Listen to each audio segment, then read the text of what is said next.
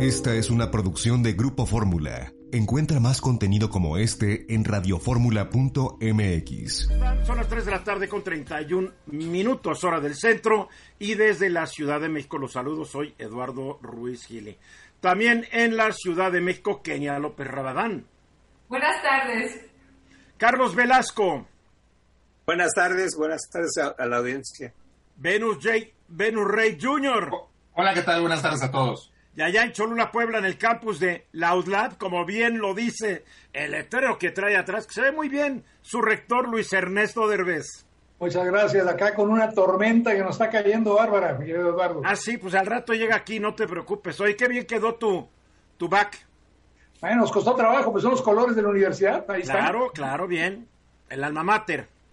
A ver, estaba yo viendo los índices de popularidad de diferentes gobernantes del mundo, porque me llamó la atención que los países en donde más muertos ha habido por la pandemia, pues son cinco países gobernados por populistas. Estados Unidos que pues ya lleva casi 170 y tantos mil muertos, creo que ya se llegó a los 176 mil, hasta ayer eran 173 mil, Brasil casi 108 mil, México 56 mil 500, números redondos, India 51 mil y el Reino Unido con 41 mil 400. Ahora, son populistas, unos son conservadores, como el presidente de Estados Unidos, el de Brasil, los primeros ministros del el Reino Unido y de la India, y uno es liberal, el de México. Ahora, es muy curioso que cuatro de estos eh, gobernantes se han rehusado consistente y metódicamente a usar un cubrebocas. Son el señor Trump de Estados Unidos, el señor Bolsonaro de Brasil, el señor López Portillo de México y el señor Johnson del Reino Unido. Lo peor es que el señor Johnson, a pesar de que ya enfermó de coronavirus, sigue negándose a usarlo a menos de que sean bajo condiciones, pues que ya no le queda de otro. Diferente es el señor Mori, que es el, el gobernante de la India, creo que pronuncié bien su nombre, Modi, Modi, el señor Modi, que sí lo ha usado desde el principio. Y si bien su, su, país ocupa el cuarto lugar en muertos totales, el número de muertos que registra por cada millón de habitantes, que es de solo 37, es una fracción de los 522 que se registran para Estados Unidos, los 507 en Brasil, los 438 en México y los 609 en el Reino Unido. La crisis sanitaria le ha pegado mucho la imagen de Trump y de Johnson, se ha caído su, su popularidad. El señor, el señor Bolsonaro, curiosamente, la última encuesta dice que tiene el 45% de aprobación y el de México, el señor presidente López Obrador, está entre el 52 y el 58, dependiendo de la encuesta. La verdad es que para mí deberían estar en cero, porque los muertos no se justifican, el desastre económico tampoco, pero sus seguidores, sus seguidores les encanta seguirlos, la verdad, y los apoyan casi hasta el infierno, hasta el fin del mundo. Lo que es impresionante es que el señor Modi que sí se ha puesto el cubrebocas y ha hecho lo que ha podido en un país que también está lleno de pobres y de gente que no se pone cubrebocas, etcétera, etcétera. En julio su popularidad, su aprobación era del 78%. Es inaudito. Creo que no hay gobernante ahorita en el mundo que tenga la popularidad del señor Modi. Uno de los encuestadores dijo que la popularidad del primer ministro indio se explica porque no tiene miedo, no es codicioso y no trabaja para beneficio personal tiene la oreja pegada al suelo, conoce y comprende a la gente. Y entonces yo me puse a pensar, ¿será que López Obrador sigue gozando de más de la mitad del apoyo popular porque la gente lo ve como los indios ven a su primer ministro? Aquí en México la gente que sigue al presidente lo ve de la manera similar, no tiene miedo, no es codicioso, no trabaja para beneficio personal, conoce y comprende la gente, porque si no, no me explico alguna otra razón.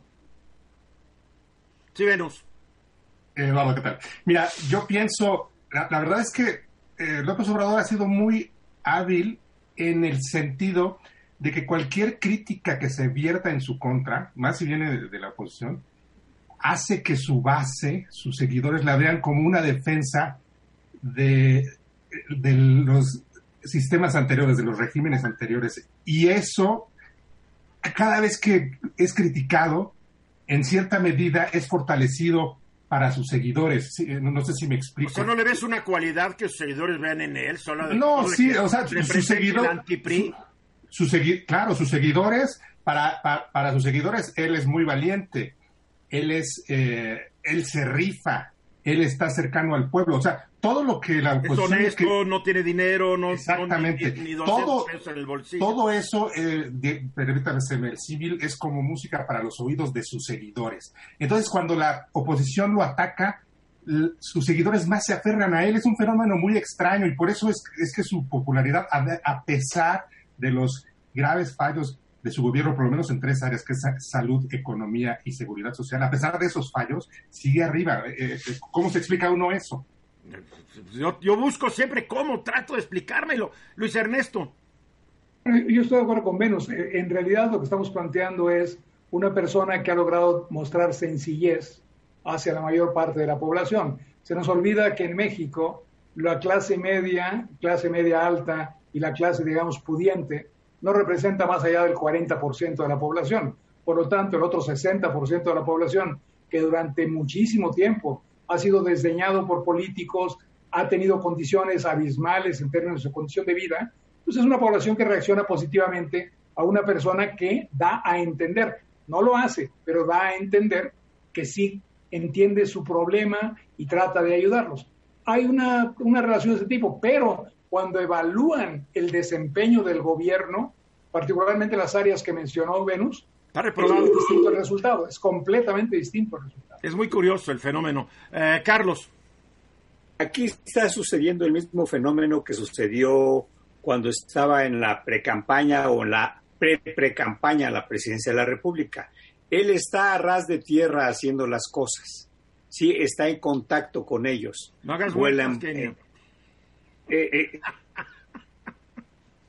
es- Sí, sigue, sigue. eh, no, no hay no hay mucha no hay mucha eh, seguridad visible no hay quien moleste a la gente cuando va a alguna gira y sigue en contacto con la con el pueblo o sea, Esa es sencillez, grandes- aterrizado y en contacto. Son las Así es. cualidades. Sí, Kenia. esas son las- esas- A mí me parece que, por supuesto, tanto el presidente de México como otros países han podido, digamos, aguantar esta, esta apreciación de la gente, pero también es un hecho que ha bajado, ¿no? Recordemos cómo empezó este gobierno, porque además traía un, un bono de credibilidad altísimo. O sea, había encuestas que le daban hasta un 86-88% a favor de López Obrador. Era una impresionante. Solamente el 12%, 14% no aprobaban las cosas que hacía al principio de la administración. Hoy Reforma publica una encuesta y el 43% de los mexicanos, digamos, de encuestados, ¿no? El 43% de los mexicanos eh, dice que ha hecho poco o nada en términos de salud en la pandemia. O sea, No, ya lo sabemos. No es, es más, está reprobado en lo que a la pandemia, la economía, la economía y la seguridad se refiere. Está reprobado. Pero él, él, como él, sigue teniendo una gran aceptación. Eso es indudable. Será lo que quieras, pero sigue arriba de lo que obtuvo en la elección, Kenia.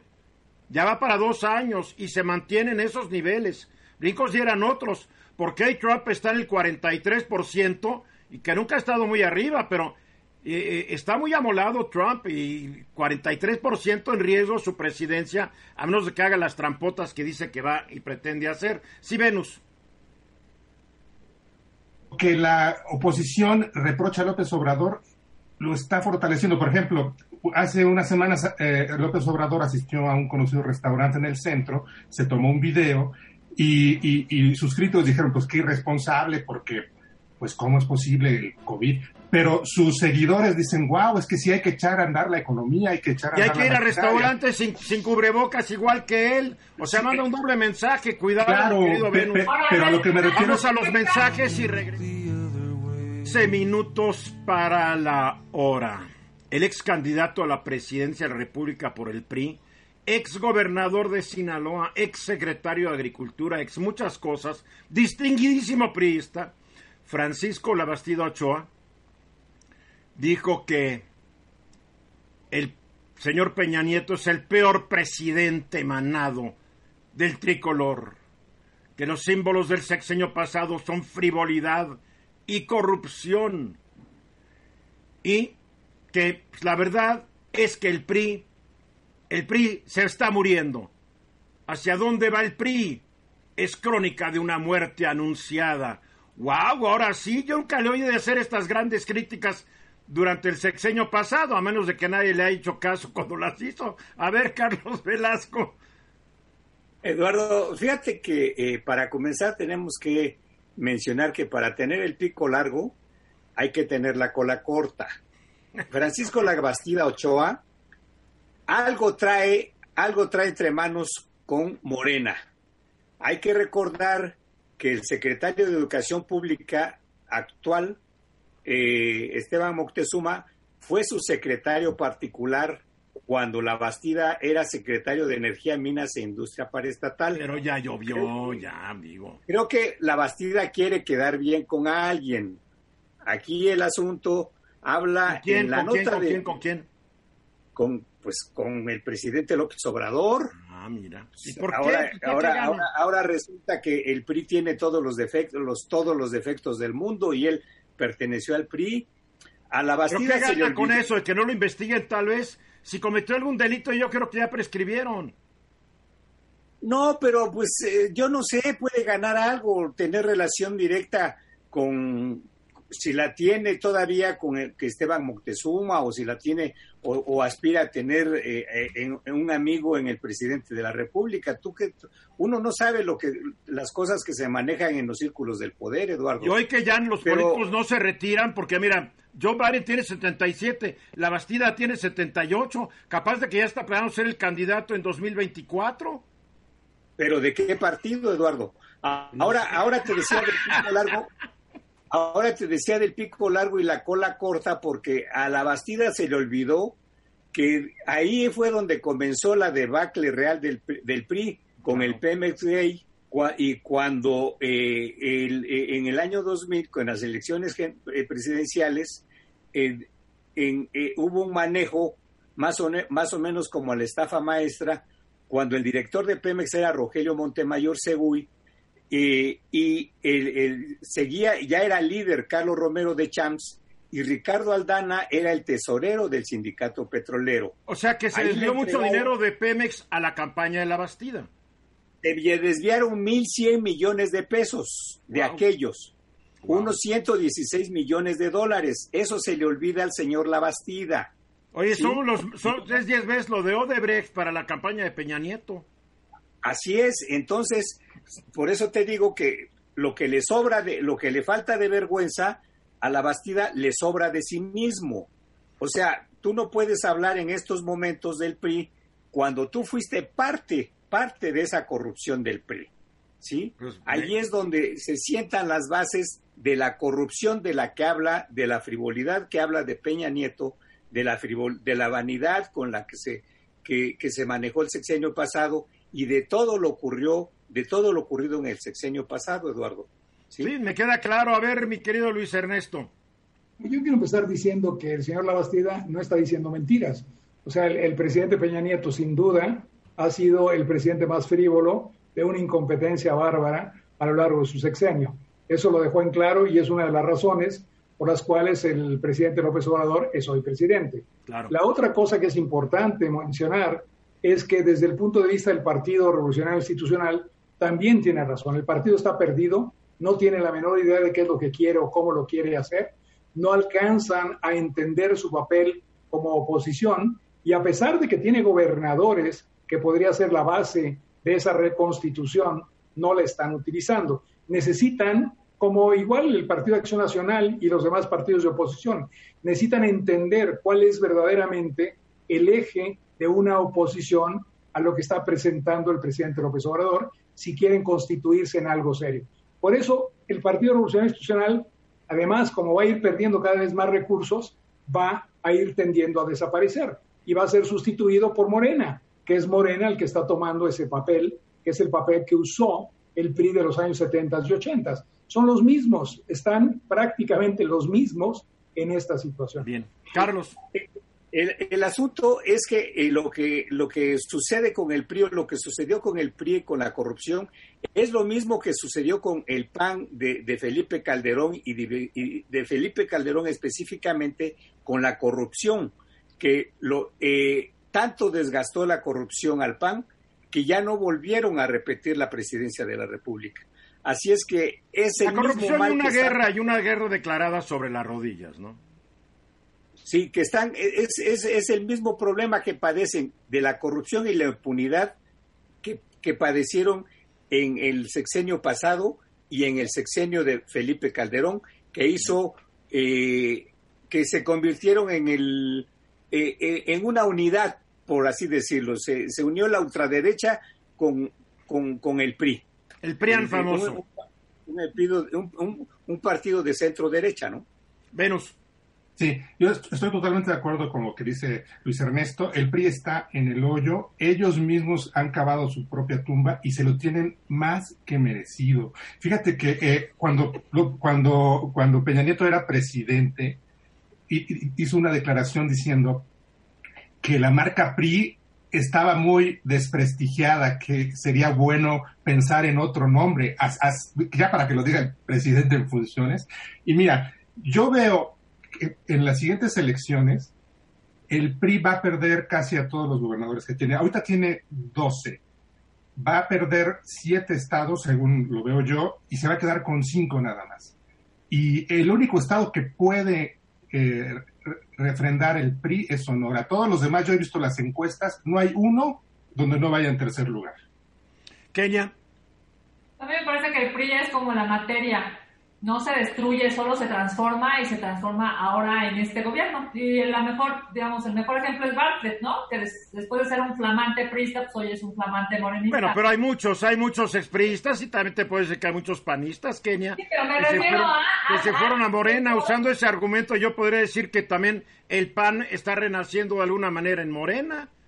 Ahí está la exdiputada, ¿cómo se llama? Gabriela Cuevas. Gabriela Cuevas, distinguidísima panista en su Germán Martínez. Está ni más ni menos que un expresidente del PAN que se llama Germán Martínez. Manuel otro expresidente del PAN que también... Que hay dos expresidentes... No, porque cuatro a ver, no, es que hay, no, es que yo tengo que marcarla. Hay dos expresidentes del PAN que hoy están en Morena. Por eso, el tema es que claro que Morena hoy termina siendo un movimiento parecido al PRI. O sea, tiene la, una misma lógica, no es ni de derecha, ni de izquierda, ni de centro, lo mismo que fue el PRI. Es claro que se ha transformado hoy en Morena y por supuesto que yo estoy de acuerdo con Carlos, que no es posible que un priista, digamos, de ese nivel, conociendo todo lo que él mismo hizo, pues ahora pueda criticar al, al, a su propio partido. Nada más una cosa, a ver, es evidente, yo lo veo con, la, con los compañeros del PRI, es evidente que no pueden decir nada, aunque, aunque quisieran reclamar, aunque quisieran hacer oposición, no pueden decir nada, porque muchos de ellos están esperando a que les terminen de revisar sus cuentas públicas, muchos de ellos fueron servidores públicos, muchos de ellos seguramente si hicieron algo pues están preocupadísimos y si no hicieron nada están preocupadísimos que se los inventen. A mí me parece que hoy el PRI, en términos, digamos, de oposición, está muy mermado y yo creo que México lo que necesita es oposición. Así es que ojalá y encuentren en gente, seguramente como en Morena hay gente decente, ¿no? Difícil, pero la hay, Ay, eh, esos son los comentarios que ayudan mucho a la oposición. O sea, todos los de Morena son unos corruptos y todos los del PAN son puros. También seguramente, y entonces todos, me refiero a toda la oposición, lo que necesita es encontrar a sus mejores perfiles para ponerlos a disposición de, una elección. Y a mí lo que dice Venus me preocupa muchísimo. Eduardo, Eduardo. ¿Qué va a pasar en las siguientes elecciones? Si la siguiente Eduardo, sí, Carlos, sí, Carlos. A ver, Eduardo, aquí, aquí lo importante es que en el partido de unos de, hace muchos años se perdió, así como en México se perdió la movilidad social, al interior del partido se, se perdió la movilidad política. Y, y, de esto no me dejará mentir Venus. Venus es hijo de un priista o, que vino desde abajo y llegó a, a ser cuadro dirigente del PRI. ¿Sí? En, un sindicato muy poderoso. Y es lo que ya de un momento a la fecha ya no sucedía eso. Ya el PRI se, formó eh, y, eso es lo que están tratando de acabar. Se formó como una sociedad anónima de, ciertos, de ciertas gentes. Ahí mencionamos a Mario Fabio Beltrones, a Gamboa Patrón, que pensaban que llegó estaba... Un grupo, llegó un grupo con Miguel de, la Madrid y ahí se quedaron enquistados en los cuadros de poder. Pensaron que estaba escriturado el partido a su nombre y eso no era, el partido era a nivel nacional. No, sí estaba escriturado, ¿cómo de que no? Claro que estaba escriturado.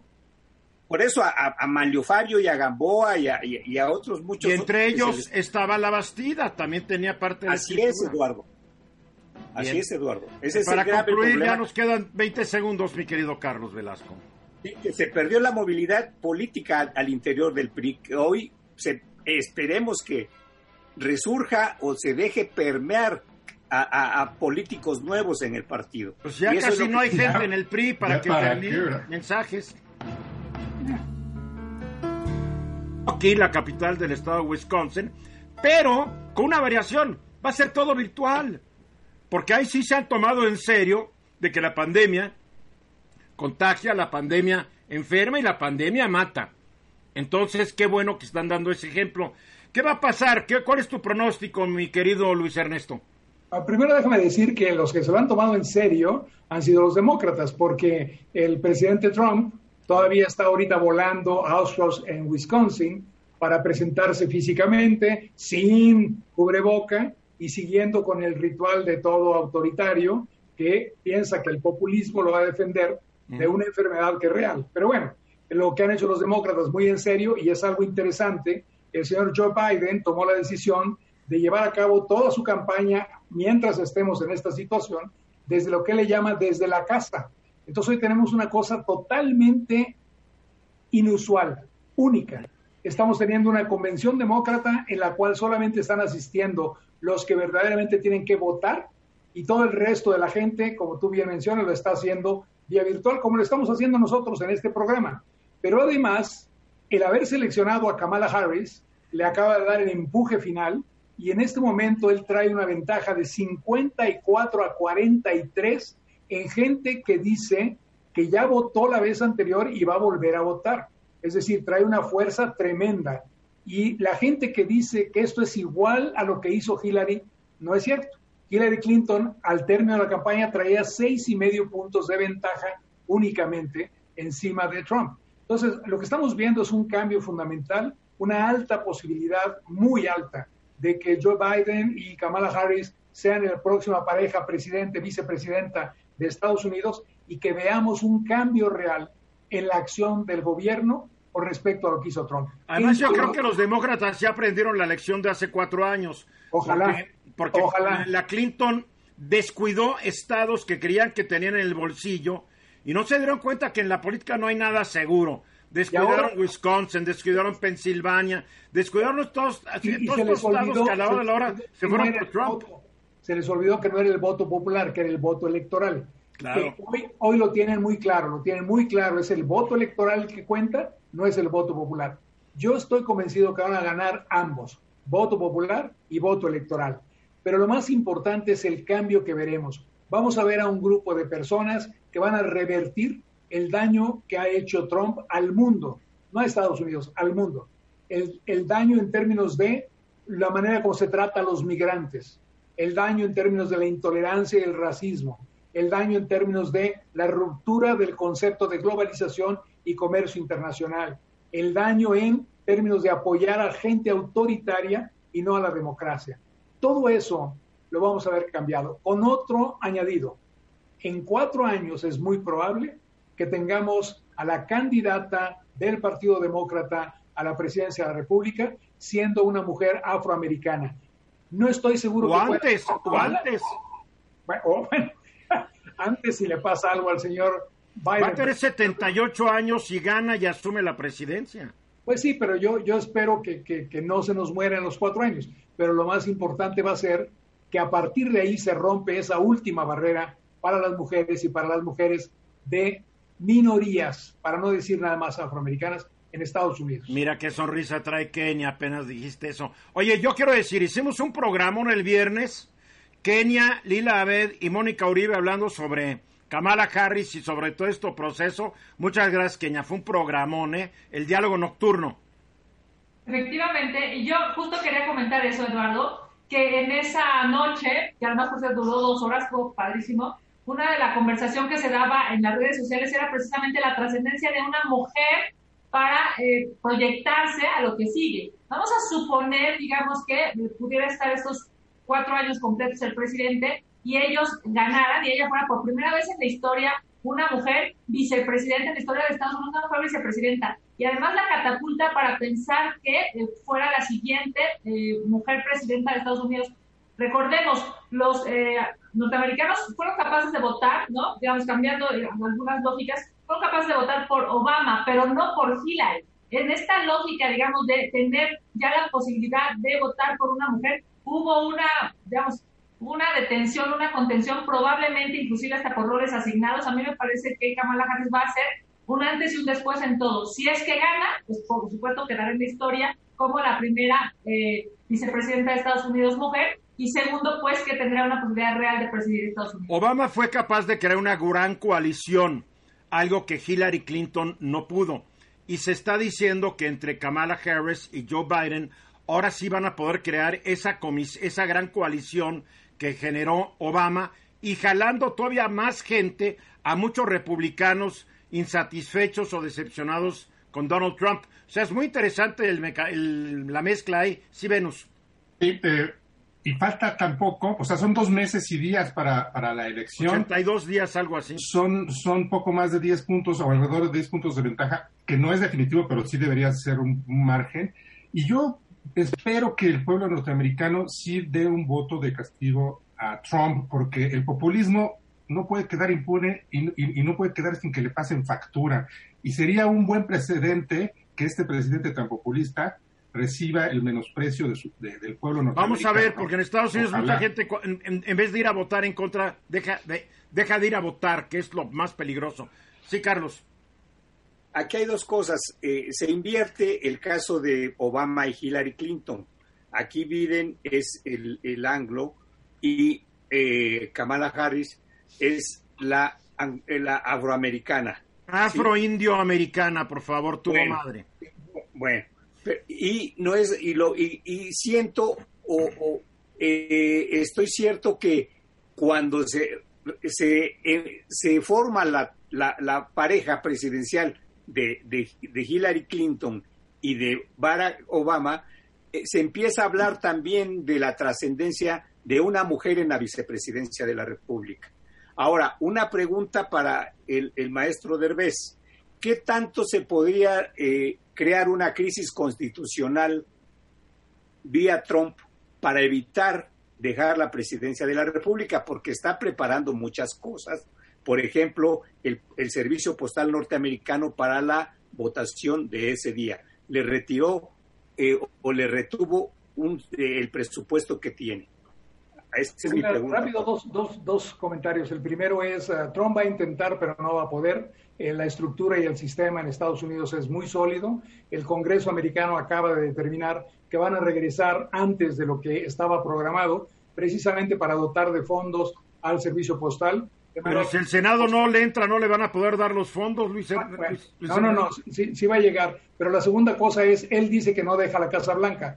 La Casa Blanca es, un lugar como cualquier otro. El, el, presidente de los Estados Unidos no se unge porque esté en la Casa Blanca. El presidente de Estados Unidos se unge porque ganó la elección y legalmente se lo concede el Congreso. En México ya vimos algo parecido. El ex cardenal Norberto no se quiso ir de la casa y el nuevo cardenal obispo de la Ciudad de México tiene que vivir en otra. No pasa nada. Pero, no pasa nada, pero el punto más importante es un comentario que sí quiero hacer. Estamos dando por sentado que Kamala Harris, si perdura los cuatro años el señor Biden, va a ser la candidata natural. Y lo va a hacer, pero no quiere decir que vaya a ganar y lo que sí es muy importante que entendamos todos es, si dura los cuatro años y en verdad es un presidente de transición, y yo espero que lo sea el señor Biden, al terminar su periodo se va a abrir una verdadera batalla. Ya ha ocurrido en muchos casos en Estados Unidos que el vicepresidente en funciones, a pesar de lanzarse y tratar de ser el candidato, no gana la candidatura. Así tampoco es algo amarrado para Kamala Harris. Lo interesante es que alrededor de ella hay un grupo de personas, mujeres, de muy alta capacidad. de todos los grupos étnicos que se nos puedan ocurrir. Simplemente en este momento hay cuatro grandes jóvenes alrededor de ella, desde la gobernadora de Michigan hasta quien está en este momento en el Congreso como la lideresa del caucus, Black Caucus en Estados Unidos, que tendrían los méritos suficientes. Para mí eso es lo interesante. Lo interesante es que rompió la barrera y abrió la puerta para que ya no estemos con estas tonteras de que tiene que haber igualdad. Lo que tiene que haber es oportunidad para todos. Y en este momento eso es lo que va a ocurrir en Estados Unidos. Vamos a tener finalmente un grupo de mujeres que tienen que ser consideradas junto con un grupo de hombres en igualdad de circunstancias. Eso va a ser la maravilla del año en que se ve el final de este gobierno. Ese sueño americano, Eduardo. Kenia. El sueño americano, perdón, así rápido, el sueño americano en materia política no había llegado a esos niveles. y no ha llegado en términos económicos, educativos, etcétera, etcétera. No nos, no nos engañemos no ha llegado a la gran mayoría de las minorías en Estados Unidos. Me refiero a la política. Kenia. Va a ser bonito. Kenia. Rapidísimo. Evidentemente, el qué le va a pasar en términos de eh, sucesión a Biden, pues claro que me falta mucho. Lo que sí es un hecho es que ella va a marcar historia. Va a ser la, la primera mujer vicepresidenta en la historia de Estados Unidos y me parece que va a ser un gran referente para las mujeres, no solamente de Estados Unidos, sino en el planeta. Como debe ser. Para concluir, Luis Ernesto, porque sé que te tienes que ir. Y sin embargo, nadie se acuerda de Geraldine Ferraro. Y Geraldine Ferraro fue verdaderamente la primera mujer nominada a una candidatura de vicepresidente en los Estados Unidos. Hace 35 años. cuidado, Kenia, porque sí se olvidan las gentes. hablamos el viernes que no sean las gentes. No, pero hay que tener cuidado que no sean las gentes, que sean los hechos, las instituciones lo que cuentan. Y es lo que me da gusto a mí que está pasando. Muy bien, gracias Luis Ernesto, gracias. Vamos a hacer los mensajes y regresamos. 15 minutos, 15 minutos después de la hora, pues se ha la noticia de que la Fundación Carlos Slim va a patrocinar la fabricación, es más, ya está pagando la fabricación de vacunas contra el COVID. ¿Le ha dado la vuelta al mundo, Kenia? Efectivamente, Eduardo, me parece que vale mucho la pena que esta tarde platiquemos eh, pues qué está pasando con esas vacunas en el mundo, cuántas hay, en qué etapa están. Decirte que pues la OMS ha señalado que se encuentran en desarrollo 43 vacunas y cuando menos 6 de estos proyectos ya están en la fase 3. ¿Qué significa? Digamos que es la última fase previa a que se pueda consumir eh, ya por, eh, pues, por las personas. Bueno, a que se pueda dictaminar si funcionan o no. Y esta, exacto, y en esta, digamos, en esta última fase, en esta fase 3, ya las están probando en, humanos, ¿no? Te recordarás, primero pasa un tema de laboratorio, después pasa un tema, digamos, de animales y después ya se está... Eh, después hay tres fases en humanos. Una fase 1 que es con muy una poca cantidad, se evalúan los resultados. Va a una fase 2 donde ya son cientos de personas y con base a los resultados ya se van a decenas de miles que es la tercera fase que estamos viendo ahorita para los que tú mencionas. Exactamente, en estas, digamos, de estas 43, en 6 ya están en esa última fase, que a mí me parece importantísimo porque además se vuelve, digamos, muy eh, esperanzador para millones de personas en el planeta, más allá de gobiernos, más allá de latitudes, más allá de partidos políticos. Es un tema que trasciende y bueno, pues hay, digamos, eh, dos ya que están eh, siendo como la insignia, ¿no? La, la vacuna, la china y la vacuna rusa. ¿Qué, exacto. Que, yo no sé, yo no sé, porque como que el señor Putin saltó las trancas y de hacerlo en ratones ya lo está, se lo está poniendo la gente. muy raro, muy raro. Claro, a eso voy. ¿Qué pasa en términos de certeza? Bueno, pues que estas dos vacunas, para muchos mexicanos que preguntan, ¿y qué va a pasar hoy? Digamos, el, mismo presidente de la República ha dicho, bueno, pues la que funcione, ¿no? Si es la rusa, la rusa, si es la china, la china pero en realidad es que lo que necesitamos es no solamente que se pruebe en unas personas, sino que se pueda comprobar que te va a generar, digamos, esta eh, posibilidad de no eh, contagiarte. Hay especulaciones que dicen que las vacunas durarán, digamos, dos años en el que no podrás tener el contagio del COVID. A mí me parece, Eduardo, que es muy importante que si es la rusa, la vacuna rusa es la vacuna china o en su caso, por ejemplo, la apuesta que ha hecho Slim, ¿no? Eh, este, digamos, este empresario conocido mundialmente que es por una, una más, ¿no? Que es la vacuna de AstraZeneca. Es la de AstraZeneca con la Universidad de Oxford. Exactamente, que en estricto sentido, bueno, lo que está diciendo la Fundación Slim, lo que está diciendo su vocería, es que eh, van a apostarle económicamente para empezar a comprar, digamos, insumos, material, equipo, lo que se necesita, para que se pueda invertir en eso. ¿Qué puede pasar? Pues evidentemente que la vacuna no funcione, o sea, que la etapa 3 a la hora de cerrarla no funcione o tenga alguna falla. A mí me parece que es una, digamos, es muy esperanzador porque permite suponer que estamos teniendo algunos pasos adelante. Si Lo que es muy importante aclarar es esto, que es bien importante se generan muchas vacunas y la mayoría falla. Por eso hay tantas enfermedades para las cuales no hay vacuna. Número dos, la vacuna, sea la que sea, se está estimando que va a tener una eficacia del 60 al 70%. Es decir, que de 100 personas que sean vacunadas, funcionen 60 a 70. ¿Por qué? Por todas las mutaciones que está teniendo el coronavirus. Es igual que la vacuna de la, de la influenza, la que nos ponemos anualmente te protege entre un 60 y un 70% porque se calcula, calculan los epidemiólogos y los virólogos y todos estos expertos cuál va a ser, cuáles van a ser las variedades del virus más comunes que golpeen para vacunarte. Después, no sabemos, se espera que dos años, pero realmente no se sabe durante cuánto tiempo, si te da la inmunidad, te la va a dar. O sea, hay todavía muchas incógnitas. Te lo digo todo esto para que la gente eh, tome estas noticias, pero como tú dices, con esperanza, pero no con excesiva esperanza. Y ahí voy a un segundo tema, Eduardo, que es justamente los tiempos, ¿no? Porque, a ver, ojo, estamos en agosto, o sea, digamos, todavía el escenario se vuelve muy lejano en términos de no va a ser este septiembre, no va a ser octubre. Es, es maravilloso pensar que va a suceder, claro, porque estamos en la ruta, en términos mundiales, digamos, estamos empinados en la, en la ruta pero por ejemplo se ha dicho que va a ser hasta el primer semestre del siguiente año cuando la vacuna pueda estar o pueda tenerse accesibilidad a los mexicanos.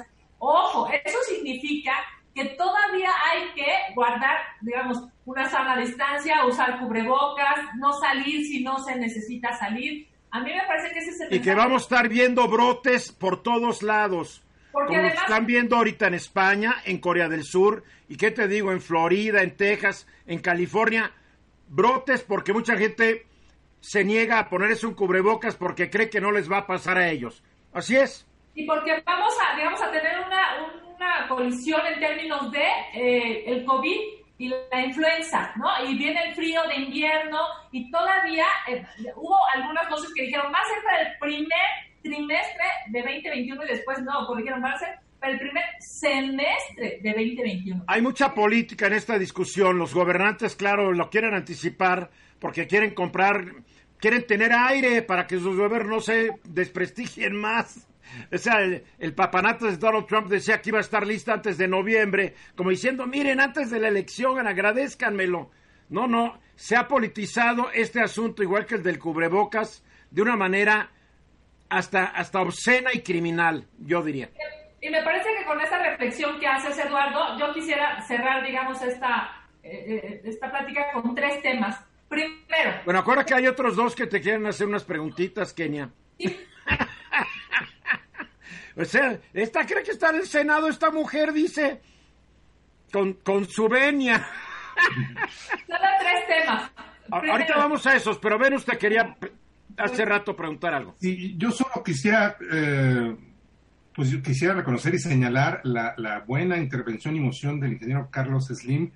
La verdad es que él, con todo lo que tiene y con todos sus negocios, pues no tendría por qué meterse a esto y lo hace y yo creo que es algo que... Se, que, que yo creo que, sí tiene por qué meterse porque la sociedad y sus consumidores, mi querido Venus, son los que hemos de alguna manera contribuido a la prosperidad de sus negocios. Sí, Entonces, creo que eso se llama ser consciente social y creo que sí tiene por qué. Lo que lo, malo son los que no tienen por qué. Esos son. Así es. Eh, ven, eh, Carlos está muy callado. Kenia, vas. No, no, no, no, no, por favor. Si no levantas la mano, yo no te veo. Aquí, aquí el tema es que lo que no se ha dicho es que Vladimir Putin eh, comentó lo leí en una información que, que dice que ya la, la vacuna ya la practicó, ya la experimentó en una de sus hijas. Sí, pero estuvo tan inventado eso que cuando le preguntaron cuál de sus hijas puso cara de monje budista en meditación y dijo, eh, María, Ekaterina, Ekaterina, María, ni sabía. la menor. Que dijo que la menor. El señor no tenía idea. Yo vi esa entrevista. Se transmitió por video con traducción simultánea. Por favor. A ver, pero espérame. O sea, ahora vamos a creerle a ese populista demagogo, dictador. a ver, a ver, lo que tiene que hacer una persona que se que busca gobernar hasta el 2036. Ese es el tipo de políticos que no deben de estar en un cargo de esa de, de, No deberían gobernar, punto. No, no, no. A ver, Kenia. A mí me parece que hay tres temas en términos de la, de la vacuna, Eduardo, que necesitamos empezar hoy a exigir como mexicanos. Primero, evidentemente que sea gratuita, que, que se permita la posibilidad, no importando, digamos, que, sino que, pues por supuesto, estés, eh, digamos, en México. Después de que sea gratuita, que llegue rápido. El presidente López Obrador dijo en su conferencia de prensa que ya tienen los fondos apartados para que sea gratuita para todos. El problema es que el papanatas del charlatán menor en su conferencia de prensa de anoche dijo, no, no, no, universal no quiere decir que sea para todos, pues me rindo. ¿A quién le creo?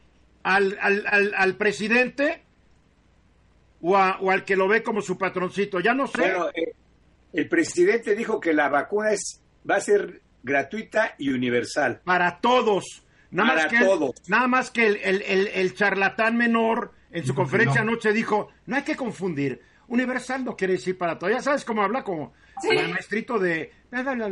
Oye, pues entonces uno nos está diciendo una mentira, no sé cuál de los dos. No, y, a ver, además cosa, ha habido, digamos, una cantidad de ahorros impresionantes que me parece que justo los ahorros tendrían que ser para eso. Porque, a ver, no es de la chequera de ningún gobernador ni, de, ni del presidente de la República, es de los impuestos de los mexicanos.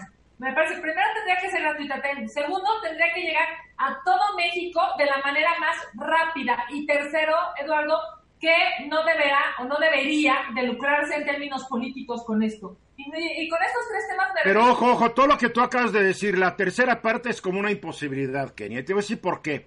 Porque la logística para una vacuna que tiene que transportarse refrigerada y mantenerse en refrigeración no es de un día para otro. Y te quiero decir una cosa, Kenia, no existe la infraestructura para ello. Entonces va a tardar más tiempo. Y hay otro punto. No, hay otro punto. y hay otro punto, Eduardo, para hacer... O sea, que, el mexicano no esté esperando, digamos, eh, que vayan a usar su voto en función de si tenemos o no una vacuna. Es que se da por entendido, Kenia, por favor. ¿Dónde crees que, que, aquí no gobierna el PRI ni el PAN? Aquí ya es Morena y no lo hace, como eso sí lo hicieron. pero pero, pero hay algo, hay algo cierto de lo que se está diciendo, porque desde luego el gobierno que sea, en este caso el de, el de Morena y el de López Obrador, se van a colgar la medalla. Si estuviera Naya también se la colgaría. No se la van a colgar. El único que se puede colgar aquí la medalla es el hombre que está financiando este proyecto. Por favor. Pero se van a colgar, vas a ver. y nosotros tenemos que encargar de decirles que no se cuelguen medallas que no se ganaron. Sí, Carlos. Eduardo, aquí hay un, aquí hay un tema. Ya se está hablando de la distribución y todo pero primero para hacer caldo de pollo se tiene que tener el pollo. Estoy de acuerdo, por eso digo, la distribución va a ser aquí Kenia ya pesadilla, la logística no va a ser nada fácil. Kenia, para concluir, ve la que armaste, Kenia. No, solamente decirte que para mí sí es muy esperanzador, más allá de la política, me parece que vamos por una buena ruta y ojalá de verdad en México no se politice.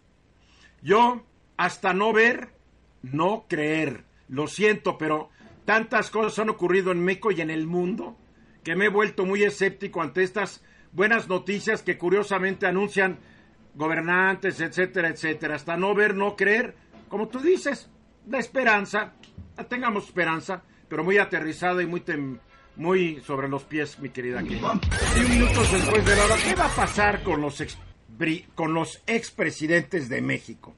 Es un tema que se ha vuelto medio recurrente en la conferencia matutina del presidente López Obrador. Él dice que nada, menos de que el pueblo de México lo decida, lo cual pues, no, no es que el pueblo lo decida. Esto lo tiene que decidir la Fiscalía General de la República por medio de una investigación que determine si hay elementos probatorios de delitos para que presente esos elementos a un juez y un juez decida si se somete a proceso a estos señores. A ver, menos ¿Por qué el presidente trae esta cantaleta? Porque ya es cantaleta.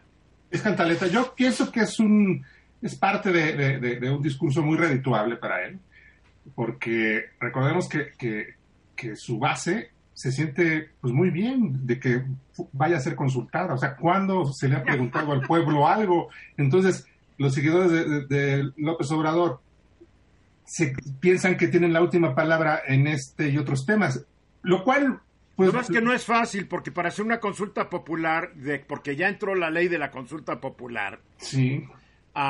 se tiene que seguir varios pasos, tanto por el Congreso como por la, la Suprema Corte de Justicia de la Nación. No es de que López Obrador mande a sus paleros a imprimir boletitas y se paren en las calles, ya no. Sí, pero fíjate que aquí hay una cuestión eh, un poco enredada. Por un lado, tenemos a la Fiscalía que, que debería hacer las investigaciones y que supuestamente es totalmente autónoma y no depende para nada ni tiene que ver para nada con el presidente, por lo menos en el papel.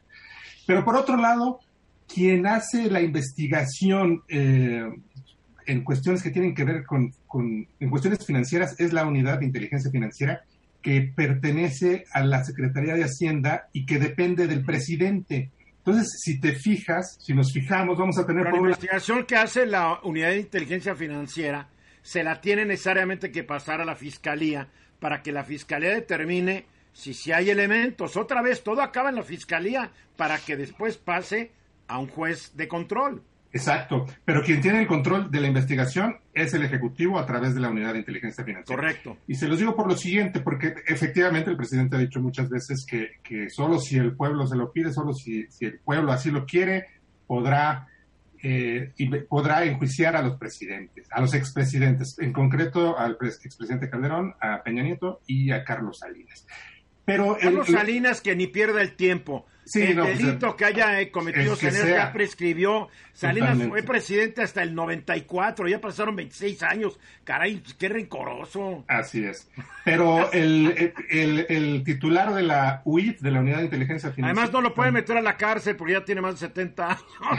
Además, Santiago Nieto acaba de decir que si hay que si hay una recolección de firmas para investigar a los presidentes, él sería el primero en ir a firmar, ¿no?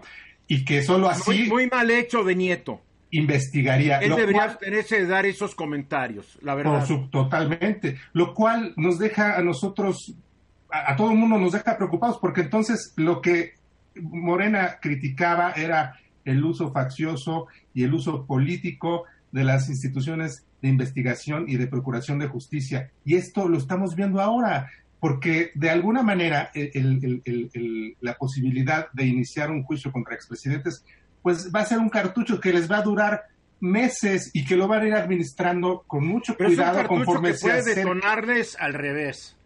También. Hay un momento donde la gente diga, oye, ¿por qué se hacen tarugos?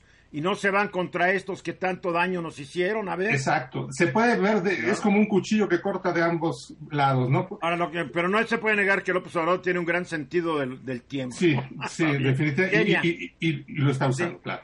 Queña. A mí me parece que, a ver, algo que nos genera, digamos, un problema como país es la falta de certeza legal. Me refiero a, si nosotros queremos competir con otros países, ya sea del nivel de desarrollo nuestro o eh, mejor todavía, es muy complicado cuando el tema de la legalidad se pone a, mano alzada o se pone a votación. Porque de inicio no puede haber, digamos, sanción para unos y no para otros. Es claro, digamos, los tipos penales son muy claros en los códigos penales. Es evidente que si alguien eh, eh, es un delincuente, delinque, hace acciones que van en contra de la ley, debe de ser sancionado quien sea me refiero el, este, la gente que está caminando a pie o el presidente de la República. El problema me parece que es, eh, digamos, entender que es más bien un mensaje político, un mensaje popular, ¿no? Este, para que alguien lo podría calificar como un mensaje populista. El problema de fondo es, en, en estricto sentido, es que México no tiene un Estado de Derecho que lo fortalezca porque fortaleciéndose no solamente es un tema contra los políticos, es un tema en la economía, un tema para que la gente venga e invierta en nuestro país, un tema para que se pueda generar desarrollo infraestructura, vamos rumbo a la robotización en el planeta, o sea, ¿quién va a decir? Yo, o sea, el sistema de México debería tener todo ya funcionando como relojito para que cualquier exfuncionario fuera investigado automáticamente. Punto. No, México no lo tiene. Sí, Carlos. A ver, eh, Kenny acaba de hablar de un Estado de Derecho. Hace algunos eh, programas mencionaba que mencionábamos en este espacio que en México nunca existió un Estado de Derecho, ex- existió un Estado de complicidades. Cuando un presidente salía, bueno, ya te dejo aquí el, el encargo y yo ya me voy, y no pasaba nada. Que había operación, se hablaba de la operación cicatriz, se hablaba de las negociaciones, ese, ese era el sistema de complicidades, no, había, no existía Estado de Derecho. ¿Por qué? Porque simplemente no- tampoco hay políticas públicas en este caso. Y, y una política pública es un Estado de Derecho, ¿sí? Que se, se aplique la ley a rajatabla, no alzando la mano ni consultas, sino como debe de ser, como un sistema judicial bien implementado en este país. Pero eso de las de la operación cicatriz, de la de los rompimientos, de las reconciliaciones, eso fue un sistema de complicidades, Eduardo. Claro que lo fue, sí, Venus. Sí, po- pongámonos un minuto en los zapatos de, de los seguidores del presidente, que los tiene por millones y que además son muy fieles y muy proactivos. Imagine- imaginemos que, que, que, em, que sí va a haber una tal eh, eh, consulta. Bueno, se van a enardecer. Esto va a ser como a- aventar a los pobres cristianos al Coliseo Romano con los leones. Así el público se va a enardecer, ¿no? O sea, que- que- querramos o no, tiene, tiene este as el presidente en su manga y lo puede usar cuando quiera y, y como Lo va quiera. a usar cuando le convenga. Así es. Así de fácil. Yo desde el principio de la administración dije, no estoy de acuerdo de que él brinde tolerancia y perdón y olvido. No. Yo, yo no perdono ni olvido. Tampoco estoy de acuerdo que esto sea como una rifa de barrio. De que, a ver, vamos a, vamos a rifar, que los, los juzgamos son los juzgamos. No puede ser eso. No, Debe no ser, ser. metódico y una independencia absoluta de la fiscalía. También aclarando que a veces comprobar los delitos de estos es bien complicado. Porque cuando los cometen se asesoran por fiscalistas, por abogados. O sea, no, no es como entrar a una tienda y robarte unos, unos pa- pastelitos, ¿eh? Esto es delincuencia de altura. Todo bien pensado.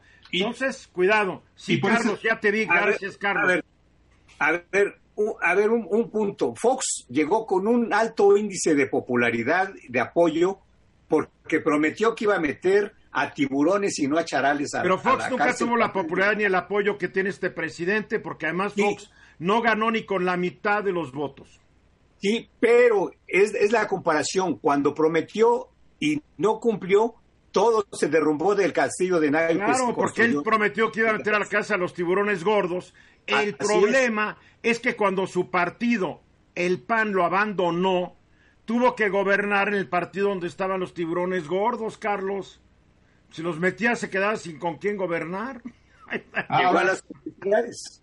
Llegó a las complicidades. Pues así es. Sí, Kenia. Ahora bien, dio Venus la palabra correcta, circo romano. ¿sabes? Esto no puede ser un circo romano, no en el siglo XXI, no debería. Porque ¿sabes qué es lo peor Lo que mismo decían los romanos del siglo I. sé, ¿Cómo podemos tener esto? Ya estamos en siglo I. No, no, Kenia. Seguimos siendo iguales que en el siglo I, ¿eh? Pan y circo nos siguen cantando. Lo peor, digamos, de esto es que los que hoy, digamos, son la Inquisición van a ser después los, los afectados. Me refiero a... Pues si te digo dónde está el error, Kenia, que cuando el PAN llegó, no lo hizo. Cuando el PAN llegó con Fox, no lo hizo. Con Calderón tampoco lo hizo. Porque eran el partido del cambio y le dieron palomita a todos los que estuvieron antes. Tristemente, esa es la verdad. Se dejó un- dejaron ir una gran oportunidad histórica y ahora la están, ahora están criticando al presidente López Obrador. No. Pero será, será cambio que la gente vote o no por meter a un delincuente. a- no, se, no se tiene que votar. Oye, sí, claro que sí. Uno quiere, uno quiere la purificación de su sistema político. claro. Déjenme, por para él. concluir, déjenme decir Por rápidamente favor. para concluir. Yo pienso, lo- por las encuestas que, que he visto y que he leído, creo que una buena parte de los mexicanos vería con muy buenos ojos que se enjuiciara algún expresidente. Y, y para terminar, yo pienso que no está tan lejana la fecha en que veamos eso, que un expresidente es juzgado. Yo soy de los que me gustaría verlo, pero con pruebas y con evidencia. Yo también. De regreso, exactamente faltan 14 minutos para la hora. Ya hace poco más de una hora se filtró, fíjense cómo son las cosas, se filtró a través de una supuesta cuenta de YouTube de un hombre que se llama Juan Javier, Javier, Juan, ah no, no, aquí el nombre es más elegante, Juan Jesús Javier Lozoya Austin, hermano de Emilio Lozoya, exdirector general de Pemex, involucrado en un acto de corrupción de la constructora brasileña Odebrecht, se filtró en la cuenta de su hermanito un video en donde se ve a un supuesto funcionario de Pemex entregando bolsas de dinero en efectivo a una persona que ha sido identificada como Rafael Carabeo, que fue, fue secretario técnico de la Comisión de Administración del Senado de la República en el sexenio pasado. La grabación dura un poco más de cuatro minutos y se lee lo siguiente. Así, aquí se ve cómo se recibe dinero para contratos de Pemex. Durante este video se observa también a Guillermo Gutiérrez, quien trabaja actualmente con el gobernador panista de Querétaro, Francisco Domínguez Servién. De acuerdo con esta, este video, se puede ver a estos personajes contando fajos de billetes de 200 y 500 pesos en una oficina dinero que van colocando en una maleta color negro, bueno, varias maletas. También se escucha que están participando, están preguntando que cuánto, cuántos fajos de billetes son, eh, ahí está. Se desconoce la fecha en que se grabó esto, si es el mismo video que Emilio Lozoya entregó a la Fiscalía General de la República. fuentes de la Fiscalía indican que esta grabación no es la misma que Lozoya dio como evidencia. No hay que olvidar que Lozoya denunció la semana pasada que el expresidente eh, Enrique Peña Nieto y Luis Vigaray le ordenaron usar 120 millones de pesos para que cinco senadores y un diputado avararan la reforma energética. En el material filtrado también aparece Rafael Carabeo, ya lo dije, secretario técnico del ex senador José Luis Lavalle, ex senador panista que fue presidente de la Comisión de Administración del Senado. Entonces, pues aquí se va a armar otro escándalo y ahora están involucrando al PAN.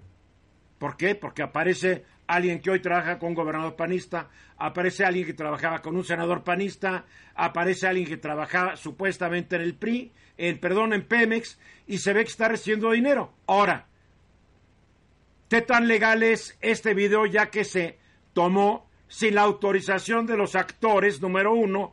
¿Qué tanto sirve como elemento de prueba en un ante un tribunal, mi querido Venus, mi querida Kenia, ustedes son abogados? Y, y, ¿Y qué puede decir las personas que aparecieron en él? Interesante, ¿no? Yo lo que veo es lo siguiente. Eh, es, es un poco riesgoso porque exhibir así un video que probablemente obre en las pruebas. Ya dijo la Fiscalía General que no obra en las pruebas. Bueno, pues, entonces sería quemarlo para que en un, segundo momento. No, pero número uno, ¿es lícito utilizar un video donde no te pidieron tu autorización y no hubo orden judicial de antemano para grabarte? No, no, no. No, no, Por eso, por eso, o sea, muy probablemente este video, muy probablemente no, sirva para probar absolutamente nada.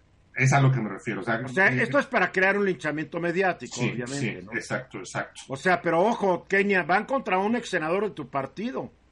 Ahora, a mí me parece que primero que nada la gente ya está hasta al gorro de los corruptos. Y si alguien es corrupto, regresamos a lo que decíamos en el programa pasado, si alguien es corrupto, el que sea, ¿eh? O sea, me refiero al presidente de la República o el que sea, si alguien es corrupto, tiene que ir a la cárcel y pagar por su corrupción.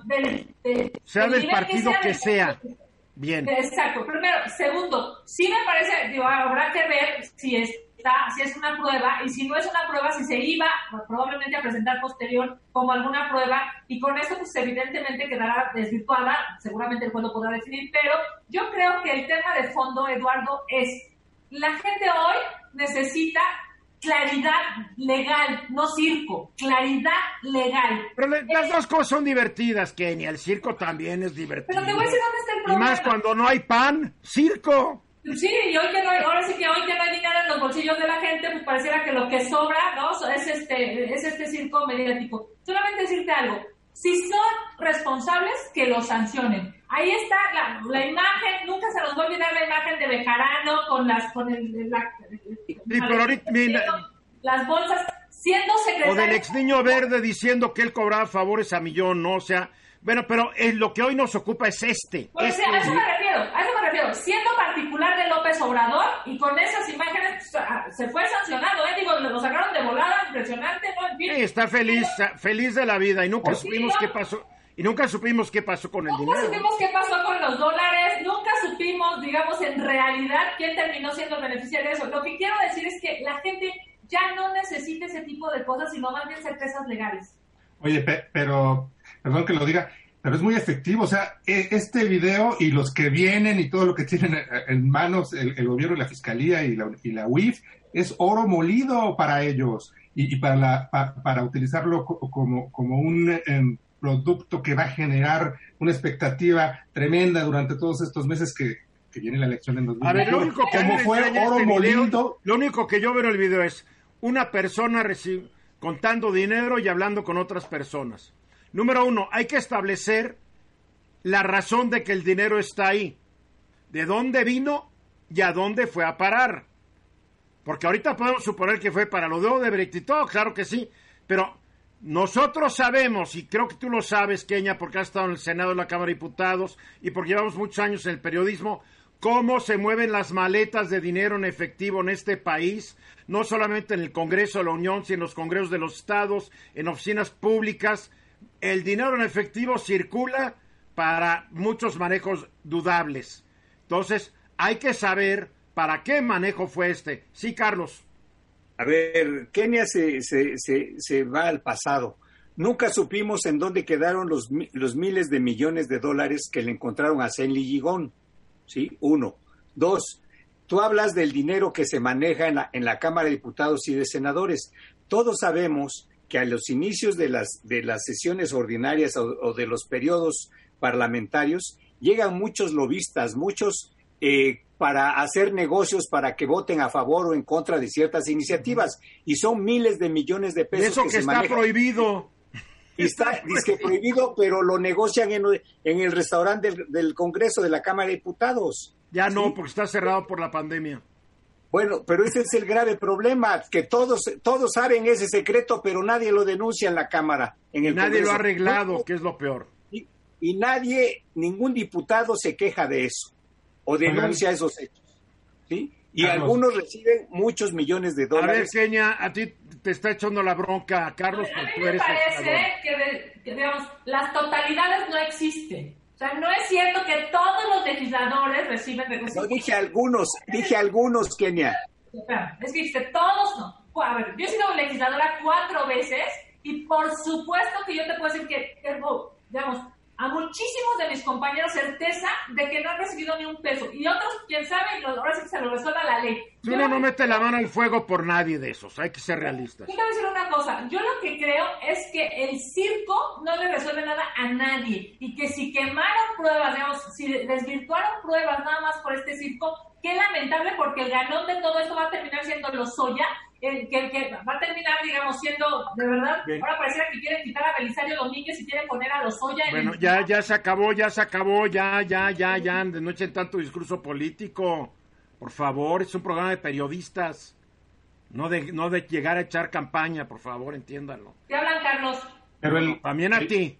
Ya nos vamos, ya nos vamos. Gracias, Kenia, gracias, Carlos, gracias, Venus. Soy Gracias, Eduardo buenas Gil. tardes. Soy Eduardo Ruiz Gil y nos vemos a la noche. Hoy voy a estar hablando con un escritor sobre, sobre un fenómeno. Parece que los mexicanos tenemos una fascinación con la violencia. Nos encanta.